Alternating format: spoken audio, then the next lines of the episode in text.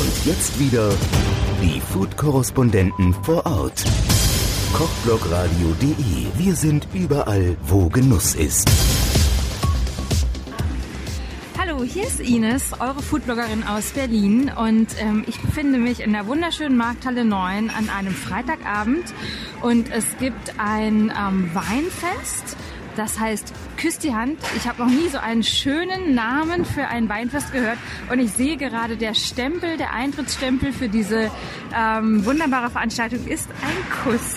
Neben mir steht der Andreas Kuckumuk, ein Schneckenzüchter mit zwei Gläschen Wein, Ines. Und ich habe gleich eins mitgebracht, ist wow. ein Wiener gemischter Satz.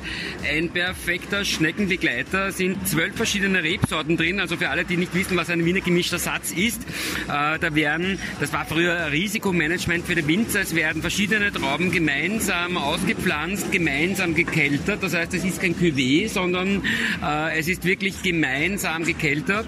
Und äh, diesen äh, schönen Wiener gemischten Satz ähm, haben wir im großen Holz ausgebaut gebaut und mhm. ist ein hervorragender Begleiter zu unseren Wiener Schnecken. Mhm. Die Schnecke heißt auch deswegen Weinbergschnecke, weil sie den gleichen Boden schätzt ah. wie Wein. Also äh, in England sagt man Roman Snail, weil die Römer früher vor 2000 Jahren die Schnecken mit dem Wein nach England gebracht haben.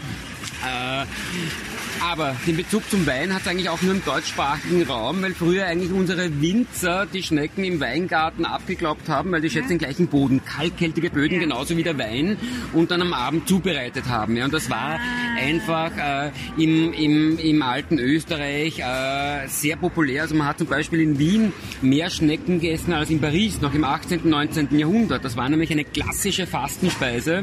Okay. Und genau das ist unsere Vision, dieses kulinarische Erbe mit der Schnecke wieder äh, ja, äh, zu verbreiten. Und äh, wir sehen hier, wir stehen seit gestern in der Markthalle. Gestern am Donnerstag war bis 22 Uhr Betrieb. Also ich eigentlich habe ich die Leute schon von Haus aus in Englisch angesprochen, weil es waren 80, also die bei uns waren, also waren 80 Prozent englischsprachige Leute. Heute war sie eher deutschsprachig, aber äh, sie stoßen auch hier auf großes Interesse. Äh, habe am Anfang schon ein bisschen natürlich, wenn ich schon in Berlin bin, äh, Vertrieb gemacht. Wir haben ein paar Sterne-Restaurants und alles, was mir hier überbleibt, äh, äh, sind die Köche in den Restaurants schon ganz hungrig, dass sie äh, das, das verwenden können. Es gibt ja da in Berlin auch diese Eat Berlin, glaube ich, ja, wie das heißt. Ja, ja.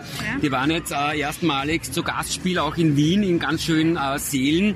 Und äh, jetzt gibt es angeblich ähm, eine Veranstaltung am Montag wegen Champagner und der eine Köchin hat gesagt, er braucht unbedingt drei Kilo Schnecken, also alles, was mir... Die neue Auster sozusagen. Genau, also man hatte früher, nein, nein wirklich, also neue Auster, also man hatte früher zu den äh, Schnecken in Wien gesagt, die Wiener Auster. Ah, Tatsache. Okay, ja, ja, aber, aber jetzt okay, ein bisschen okay. vorsichtig für alle, die da jetzt zuhören und ein bisschen googeln, was ist die Wiener Auster. Also die Wiener Auster ist sehr zweideutig. Und zwar war das im 19. Jahrhundert eine der beliebtesten Sexstellungen. Ups.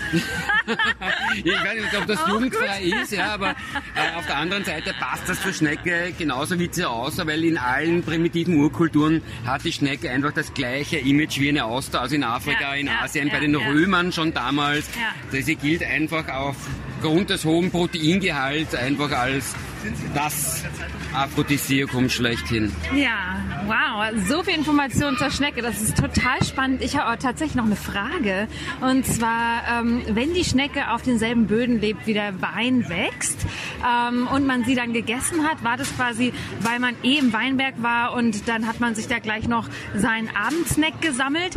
Oder ähm, hat die Schnecke dort quasi auch ähm, Unheil gestiftet und man hat gleich noch seinen Ungeziefer aufgefuttert? Naja, also äh, jetzt muss ich ein bisschen meinen Nachhaltigkeitsgedanken ein bisschen aus. Also früher hat die Natur funktioniert. Also der Mensch war gleichberechtigt mit der Natur. Ja. Also erst eigentlich durch die moderne Landwirtschaft, wo in denen die Lagerhäuser sagen, wie viel Spritzmittel wir ausbringen und so weiter. Also wo man einfach den Menschenverstand ausschaltet und einfach nur das äh, äh spritzt, was die Industrie sagt. Ja.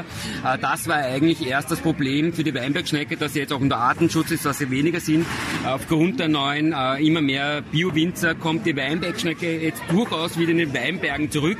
Also früher gab es äh, jetzt nicht wirklich ein großes Problem äh, mit den Schnecken, als, als, aber die waren natürlich dort zu Hause. Aber das hätte eher den, die Qualität gesteigert, weil sie natürlich die jungen Triebe anknappern und äh, das, was überbleibt, ja, äh, hat natürlich eine höhere Qualität.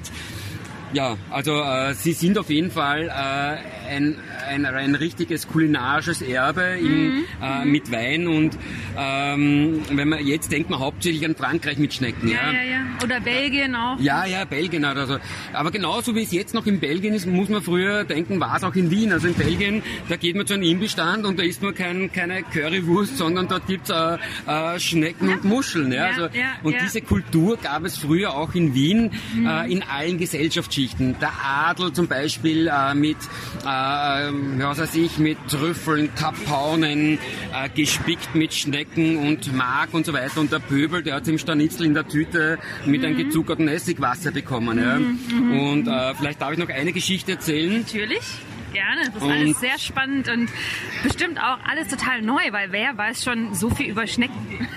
Äh, ja, also ich habe ich mache das seit zehn Jahren, ja, und, und, und äh, ich kriege natürlich immer sehr viele Informationen auch wieder äh, zurück aus der Gesellschaft und, und von Professoren. Äh, und wenn man jetzt an Schnecken denkt, denkt man an welches Land? Hauptsächlich an Frankreich. Ja. Diese Geschichte möchte ich noch kurz erzählen, die hat mit Wien zu tun. Mhm. Weißt du noch, wann der Wiener Kongress war? Ah, ich war in Geschichte immer schlecht, deswegen, du hast mich ertappt. 1815, ja, okay. Kaiser, Könige, inklusive russischer Zar, die haben nach Napoleon ein Jahr lang in, in Wien residiert und das muss eine Wahnsinnszeit gewesen sein. Ein Ball jagt den anderen und einer der begnadetsten Diplomaten der damaligen Zeit, das war Monsieur Talleyrand. Mhm. Und der hatte noch einen begnadeten Küchenchef. Also wenn man jetzt ja. sagt, Eckhard Witzigmann oder Paul Bocuse ja. sind Köche des Jahrhunderts, dann hätte dieser Kamé das Zeug als Koch des Jahrtausends zu gelten. Okay. Aber sein Chef war ein Intrigant. Ja? Also der wollte den russischen Zahn in Wien aufs Glattes führen. Mhm. Also kommen wir wieder zurück auf die Schnecke. In Wien vom Adel bis zum Pöbel, jeder hat Schnecken gegessen, aber in Frankreich war es ein burgundisches arme Leute-Essen. Ja. Und er wollte den russischen Zahn insofern aufs Glattes führen, dass er den dieses burgundische arme Leute-Essen serviert, also klassisch Petersilie, Knoblauch, Butter. Ja. Das kann man sich vorstellen, dass das am Adel in der damaligen Zeit natürlich nicht die höchste Erfüllung war. Nur, sein Küchenchef, der hat das so toll zubereitet, dass auf dieser Wiener Tafel der russische Zar so begeistert war von dem Gericht, dass dem französischen Adel alles runtergefallen ist. Ulala, der Zar liebt Schnecken. Seit diesem Moment gab es nichts Hipperes am Hof als Escargot. Die ganze Welt schaut nach Paris. Was geht ab mit Mode, Kulinarik? Seit diesem Moment hat die Schnecke die Welt erobert und das ist bis heute die gebräuchlichste Art, Schnecken zu essen. Petersilie, Knoblauch, Butter, Schnecken, gratinieren im Ofen. Ja, ja. seit diesem Zeit, das war in Wien und seitdem haben es die Franzosen übernommen. Super spannend. Das erinnert mich auch ein bisschen an die Geschichte von der Pizza Margherita, die ja auch für den Hof erfunden wurde und dort ihren Welt... Also die kenne ich, die kenn ich gar nicht. Nein. ihren Weltherrschaftszug... Das ist aber nochmal eine andere ja. Geschichte, die hat jetzt mit Österreich nichts zu tun. Ähm, ich würde sagen, wir probieren mal den gemischten Satz. Ähm, ich habe ihn schon die ganze Zeit geschnüffelt, weil Wein riecht man ja auch erstmal, um die ganzen Aromen irgendwie ähm, nicht nur über den Gaumen, sondern auch über die Nase wahrzunehmen. Das riecht ganz toll. Ich sag mal Cheers. Cheers. Danke für das schöne Gespräch und ähm, ja, bis bald. Bis bald, gell? Die Food-Korrespondenten vor Ort.